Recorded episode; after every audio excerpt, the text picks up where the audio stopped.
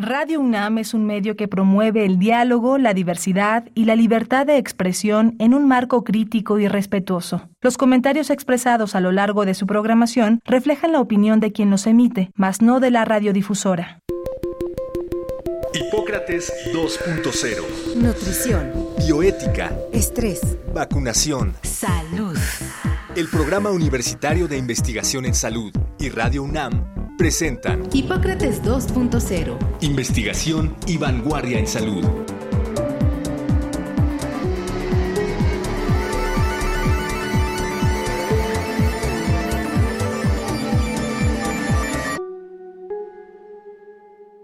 Agosto de 2017 inició en martes y ese día fue la primera vez que transmitimos Hipócrates 2.0 una serie radiofónica que es posible gracias al trabajo conjunto de Radio UNAM y el Programa Universitario de Investigación en Salud de la UNAM. Han pasado cuatro años desde entonces, y a lo largo de 236 programas hemos convocado a especialistas para hablar de temas relevantes de investigación y salud con un enfoque centrado en nuestros radioescuchas, procurando siempre promover el fundamento científico del quehacer de la medicina, promoviendo una cultura de la salud no solo individual sino colectiva, procurando en todo momento integrar nuestros contenidos con información actualizada y verificada. Poco a poco la serie fue consolidando su importancia y ha resultado una herramienta de gran utilidad particularmente durante la emergencia impuesta por la pandemia de COVID-19. En los últimos 17 meses hemos hablado del nuevo virus y sus variantes, de las mil caras de la enfermedad, de la complejidad de la epidemia y de las consecuencias que este problema traerá en los próximos meses. Hoy cumplimos cuatro años al aire. Enhorabuena a todos quienes nos han acompañado de este y al otro lado del micrófono, a nuestros invitados y a todos quienes han hecho posible que lleguemos hasta aquí, pero sobre todo gracias a quienes nos escuchan. Son cuatro años de Hipócrates 2.0, donde confluye el esfuerzo de un equipo multidisciplinario que con su empeño y dedicación hace posible que cada martes, en punto de las 18 horas, seamos parte de la experiencia sonora de Radio UNAM. Comenzamos.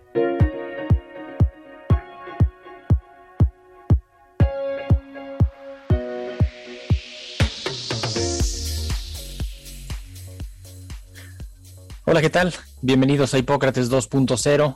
Yo soy Mauricio Rodríguez. Como cada semana les doy la más cordial bienvenida. Hoy es el martes 3 de agosto. Como ya lo escucharon, estamos celebrando el cuarto aniversario de esta serie.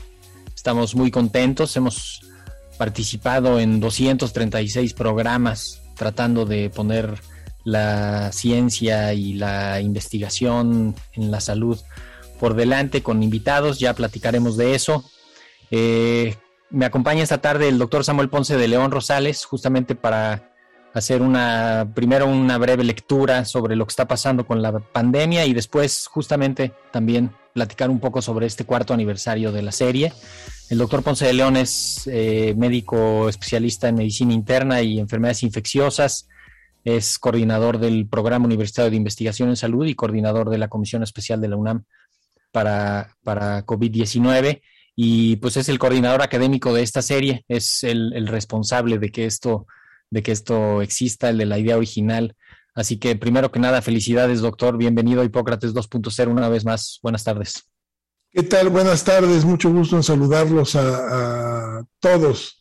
Eh, un gusto, oh, Mauricio, Alejandra, Héctor, todo el equipo de Radio Universidad, eh, desde luego Patricia Gamboa, que trabaja eh, como enlace fundamental entre el PUIS y, Radio UNAM, todo el equipo del PUIS. Estamos celebrando oh, cuatro años de trabajo, ya eh, se contabilizaron incluso el número de programas, así que eh, muy interesante, muy importante la atención que hemos dado a múltiples temas, particularmente este último año a la pandemia, pero felicidades a todos, mi agradecimiento a todos los equipos. Así es. Pues eh, me gustaría primero que dedicáramos unos minutos a, platicar sobre la tercera ola de COVID-19. Estamos ya eh, de, lleno en la tercera ola, sigue creciendo la, epidemia. Estamos ya viendo el perfil, la cara de esta tercera ola. Eh, personas no vacunadas, personas con esquema de vacunación incompleto, personas que habían estado muy cuidadas y que ya se expusieron al virus no sé si, quisiera ayudarnos ahorita con una primera impresión de en qué, en qué estamos en esta tercera ola? Pues estamos en esta evolución del virus que sigue recorriendo todos los caminos que tiene que recorrer y estos caminos están construidos básicamente en función de que eh, en el mundo eh, la población de seres humanos nunca había tenido la experiencia de enfrentarse a un patógeno como este. No hay ningún tipo de defensas eh, inmunológicas, anticuerpos, inmunidad de mucosas. así que somos completamente vírgenes a la infección como población y todos los susceptibles, todos los que no se han infectado, todos los que no se han vacunado, finalmente tendrán que eventualmente infectarse o vacunarse. Así que es irremediable que haya ocurrido esta tercera ola, era por completo anticipable, y como lo será la cuarta ola y quizás un poco las que vienen después, porque si contabilizamos el número de habitantes que hay en el mundo contra el número de eh, infecciones que han ocurrido y el número de vacunados, ciertamente hay una gran mayoría de gente que no se ha expuesto y que terminará eh, teniendo un encuentro irremediablemente con el virus. Así que la historia sigue corriendo y un poco lo que sobresale eh, en estos últimos meses es, sí, de alguna manera mm, eh, difícil de, de entender que se daba hace pocos meses casi por terminado el tema hubo celebraciones y hubo despedidas y hubo análisis en donde se decía, bueno, eh, reflexionemos sobre lo que se hizo en esta pandemia. Eh, y bueno, el hecho es que estamos en camino y que la situación es complicada. Se ha descrito esta tercera ola como una ola de no vacunados, eh, con toda razón. la población es más joven, eh, y eh, se ha movilizado mucho en función de que la noción es que con la vacunación esto terminaba de alguna manera, pero termina hasta que todos estemos vacunados y todos eh, hayan desarrollado alguna inmunidad, no antes, y para eso todavía nos, nos cuesta todavía un largo trecho. Sí, sí, sí, sí. Queremos recordarles, estamos transmitiendo en vivo, así que nos pueden seguir también en el canal de YouTube del PUIS UNAM y en Twitter, ya saben, nos pueden seguir en arroba Radio UNAM, arroba PUIS-UNAM, arroba S Ponce de León R y yo estoy como arroba Mau Rodríguez. Estamos eh, platicando sobre, sobre las características de esta tercera ola. Hemos visto un cambio eh, en, el, en, el, patrón de afectación. Hemos visto cómo pues, desde algunas características clínicas que, se le están queriendo ya atribuir a la variante Delta, como quizá un poquito más de afectación gastrointestinal, eh, unos cuadros diferentes ligeramente, eh, hasta una afectación más importante en cuanto a frecuencia a los, a los menores, principalmente por porque los adultos se están contagiando por confiarse, por hacer alguna actividad y llevan el contagio a la casa donde están ahí los pequeños. Creo que eso también es importante porque pues nos obliga a, pensar, como lo estaba comentando el doctor Ponce León, que la, no por ya haber vacunado a algunos ya se acababa, sino que más bien tenemos que seguir avanzando en la vacunación, pero seguir utilizando las medidas generales de la salud pública, las medidas de la protección individual también, y, no confiarse, ¿no? Este virus va a encontrar, aunque dejemos entreabierta la puerta, va a poder meterse por ahí y va a buscar a los que anda va a encontrar a los que anda buscando, perdón, doctor Ponce León. Sí, sí, sí, y este el tema de las variantes es desde luego muy importante, particularmente esta variante Delta, eh, que tiene una manifiesta mayor capacidad de transmisión. La gente se contagia más fácilmente, es lo que quiere decir. Si antes una persona infectada podía infectar o contagiar a otra, esta nueva variante contagia a varias más, no solo uno, sino quizás tres o cuatro.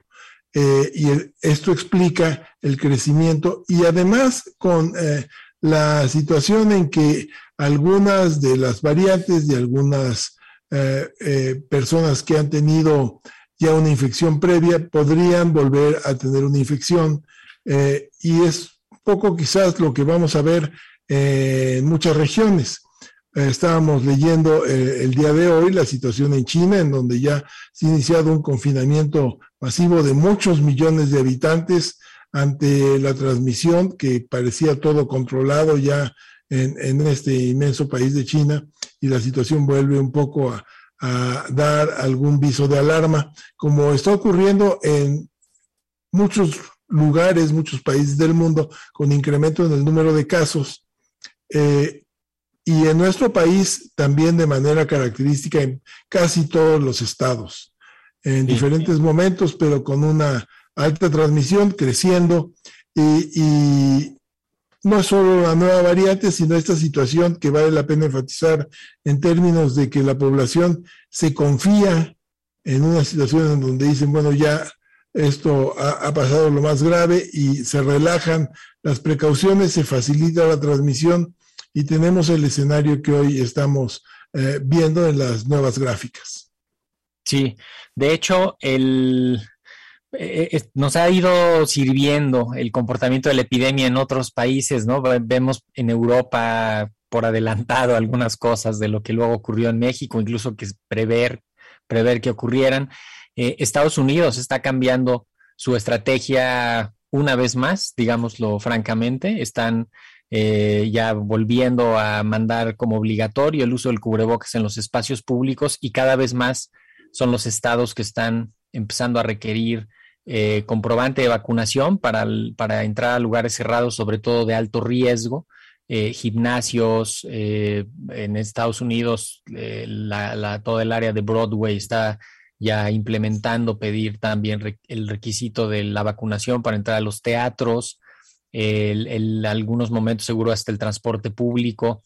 Entonces, eh, es ir ajustando la estrategia, que creo que eso, eso ha sido importante. Podríamos pensar en, en, qué esperamos para las próximas semanas aquí en México. Esperamos que pase algo como lo del Reino Unido, que bajó muy deprisa, eh, de pronto comenzó a bajar la epidemia. ¿Qué, qué, qué panorama tendremos? Vamos a tener un mes de agosto relativamente complicado, ¿no?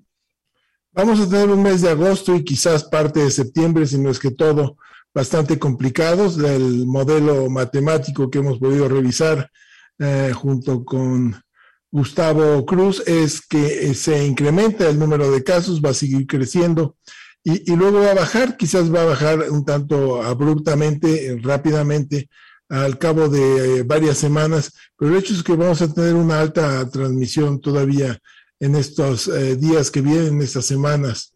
No anticiparía yo un cambio como el que tuvo eh, el Reino Unido, que de hecho es ciertamente una situación muy complicada de entender cómo al momento casi en que abren nuevamente sus situaciones, esto disminuye. Vamos a ver qué es lo que ocurre en los siguientes 10, 20 días pero eh, el tema es que por lo menos el panorama para México es de un incremento en la transmisión, mayor número de casos conforme va avanzando el tiempo, quizás con una menor velocidad de crecimiento, pero ciertamente vamos a tener un alto nivel de transmisión, de demanda de atención en salud, de ocupación hospitalaria. Sí, vale la pena recordar la importancia de identificar a tiempo al enfermo, eh, una persona que comienza con síntomas desde tres días antes es contagioso, está ya contagiando a los miembros de su comunidad, las personas con las que esté. Eh, necesitamos que la gente en ese momento comience a aislarse, comience a extremar precauciones, busque hacerse alguna prueba o tener algún diagnóstico clínico, avise a sus contactos, eh, que avance la vacunación. Los que no se han vacunado, que comiencen allá la vacunación. Afortunadamente empezó ya aquí en la ciudad la vacunación de los de 18 años y avanza la vacunación de los, de los mayores de edad. Entonces, eh, pues tenemos un conjunto de herramientas que ahora más que nunca hay que sumarlas, doctor Ponce León. Así es, ya está aquí acompañándonos eh, Benito Taibo, bienvenido. Eh, esta es tu casa, Benito, mucho gusto. Este, quizás nada más apuntar la idea efectivamente de que eh, la mejor manera de evitar esto, más allá de hacer pruebas, es que la gente se identifica como que está enferma. Dice, tengo un poco de catarro, me duele un poco la cabeza, no sé qué es. Posiblemente no será, es seguro un catarro, una alergia. No, en este momento tienes que pensar en que es COVID y actuar en consecuencia. evitar salir y contagiar a más gentes. Pero bueno, Benito, bienvenido. Gracias por tu hospitalidad. No, al revés, es un inmenso privilegio celebrar un aniversario de Hipócrates 2.0, el programa del programa del Programa Universitario de Investigación en Salud. Doctor Ponce de León, doctor Mauricio Rodríguez, para Radio UNAM sin duda un inmenso privilegio que ustedes estén con nosotros todas las semanas y sobre todo, pues, voy a decir, empezamos antes que la pandemia, pero, pero, sí, pues, pero fue un momento francamente importante, porque sin duda Hipócrates 2.0 se ha convertido en un espacio y en un marco de referencia para, para el tratamiento de, este, de esta pandemia y para el descubrimiento, y yo creo que es lo más importante, por medio de nuestras ondas sonoras, eh, de que no estamos en, el, en, en la Edad Media, eh, que no, que no que no, que bueno, que tenemos a la ciencia de nuestro lado y ustedes y sus invitados lo demuestran permanentemente. Yo creo que de los primeros lugares en donde se ha insistido constantemente en eh, el uso de la mascarilla, en el lavado frecuente de manos, en el evitar eh, sitios, sitios concurridos, ha sido sin duda en Hipócrates 2.0 y se ha convertido, insisto, en este marco importantísimo de referencia para tener las herramientas que es información es poder, lo sabemos todos, lo sabemos muy bien y ustedes lo saben mejor que nadie. Sí, Benito, muchísimas gracias. Eh, creo que ha sido, eh, hemos, hemos sido testigos de la importancia de la, de la comunicación del riesgo, de, de, de transmitir el, la información científica de forma neutra, objetiva, eh, sin, sin un exceso de interpretaciones, incluso a veces con esta humildad de decir, pues antes decíamos esto y ahora tenemos que decir esto porque ya hay una nueva, una nueva evidencia. Yo creo que ese, ese papel lo ha jugado muy bien la, radio universitaria. O sea, en Radio UNAM, eh, en este espacio que pues hemos, hemos tenido la hospitalidad siempre y todo el apoyo técnico de, de, su parte, y además en los otros espacios de Radio UNAM, donde, donde se ha procurado justamente no caer en, en juicios sencillos, eh, en interpretaciones banales, sino darle la justa dimensión a la, a la, complejidad de este fenómeno, ¿no? Yo creo que eso hemos, hemos tratado de hacerlo en conjunto y me parece importante, pues, reconocer que hasta cierto punto hemos logrado, logrado esto. Pues sí, nuestra intención era realmente tratar de hacer el análisis más objetivo, desde luego perfectamente apegado a, lo que va desarrollándose en términos del conocimiento científico, eh, buscando no entrar en esta polarización terrible en la que ha entrado eh, el país, en donde eh, o es blanco o es negro y desafortunadamente esto crea confusión. Vale la pena destacar que la comunicación en un evento de este tipo es central para poder orientar mejor. Desde luego, el objetivo central de eh, informar correctamente a la gente y que ellos eh, puedan, los habitantes del país, tomar mejores decisiones y estar más tranquilos o menos inquietos. Ciertamente todos tenemos que estar preocupados y con un cierto grado de temor, pero oh, si tuviéramos un discurso eh, uniforme que fuera coherente, estaríamos desde luego mucho más eh, abiertos a seguir todas las indicaciones. Ha sido un papel fundamental, yo creo que de la Radio Universidad en ese sentido, pero ciertamente también desafortunado el, nivel intensísimo de polarización que hay en todas las acciones. Adelante, Benito. Sí, bueno, sí, sí, sin lugar a dudas. Yo, yo, ¿se escucha? Sí. Sí. Sí, sí, sí, te oímos bien. ¿Se escucha? Sí. Sí. Ah, perdón. Adelante, adelante. Yo, creo que vivimos en un país de mitos, leyendas, tradiciones, de pensamiento mágico, ¿no? E, el, cual priva en parte de nuestra vida. Pero yo creo que si, lo, si algo importante, bueno, noble, justo, necesario ha hecho la Universidad Nacional Autónoma de México y, y por supuesto el Programa Universitario de Investigación en Salud es eh, pienses lo que pienses, o sea, respetuosos de tu creencia, pero lávate las manos, ponte la mascarilla, evita sitios concurridos. O sea, pues estamos, no, no, no, no estamos aquí para polarizar, sino simple y sencillamente para advertir, para advertir a través del método científico. Y bueno, llevamos muchos siglos aplicando el método científico como para que a estas alturas tengamos que entrar en cerca de él, punto, ¿no? Sí, y que incluso eso nos, eso nos ha costado trabajo comunicar, eh, la, parte del quehacer científico implica, pues a veces rectificar algo que se estaba diciendo mal o algo que se estaba pensando mal en función de la nueva evidencia. La, pandemia ha traído eso y, nos ha puesto de frente a las audiencias con, con, ese fenómeno. Decir, a ver, es que así trabaja la ciencia. Oye, pero es que ustedes antes decían tal cosa y ahora ya no. Y ahora, ¿por qué ya le empezaron a meter este otro tema? Y es pues es que se va construyendo el, discurso al mismo tiempo que vamos, que vamos eh, surcándolo. Lo importante es tener información útil. Yo creo que desde las primeras reuniones que teníamos para planear esta serie, decíamos, pues vamos a poner información que, le sea de utilidad al radio escucha, que, que ayude si tiene la enfermedad, si no la tiene, si, si, sabe del tema que, se está tratando, eh, y, empoderar con esa información para tratar de transformar desde ahí el quehacer, ¿no? Y en una situación tan difícil como la, como la epidemia, pues hemos tratado de, cuando menos, de contribuir ya no polarizando, que sería la, la primera gran contribución, y lo otro, pues ayudando con esas gotas de, de información fundamental para que la gente eh, tenga, pues tenga eh, idea y tenga acción, ¿no? Creo que eso, eso ha sido importante doctor Ponce León.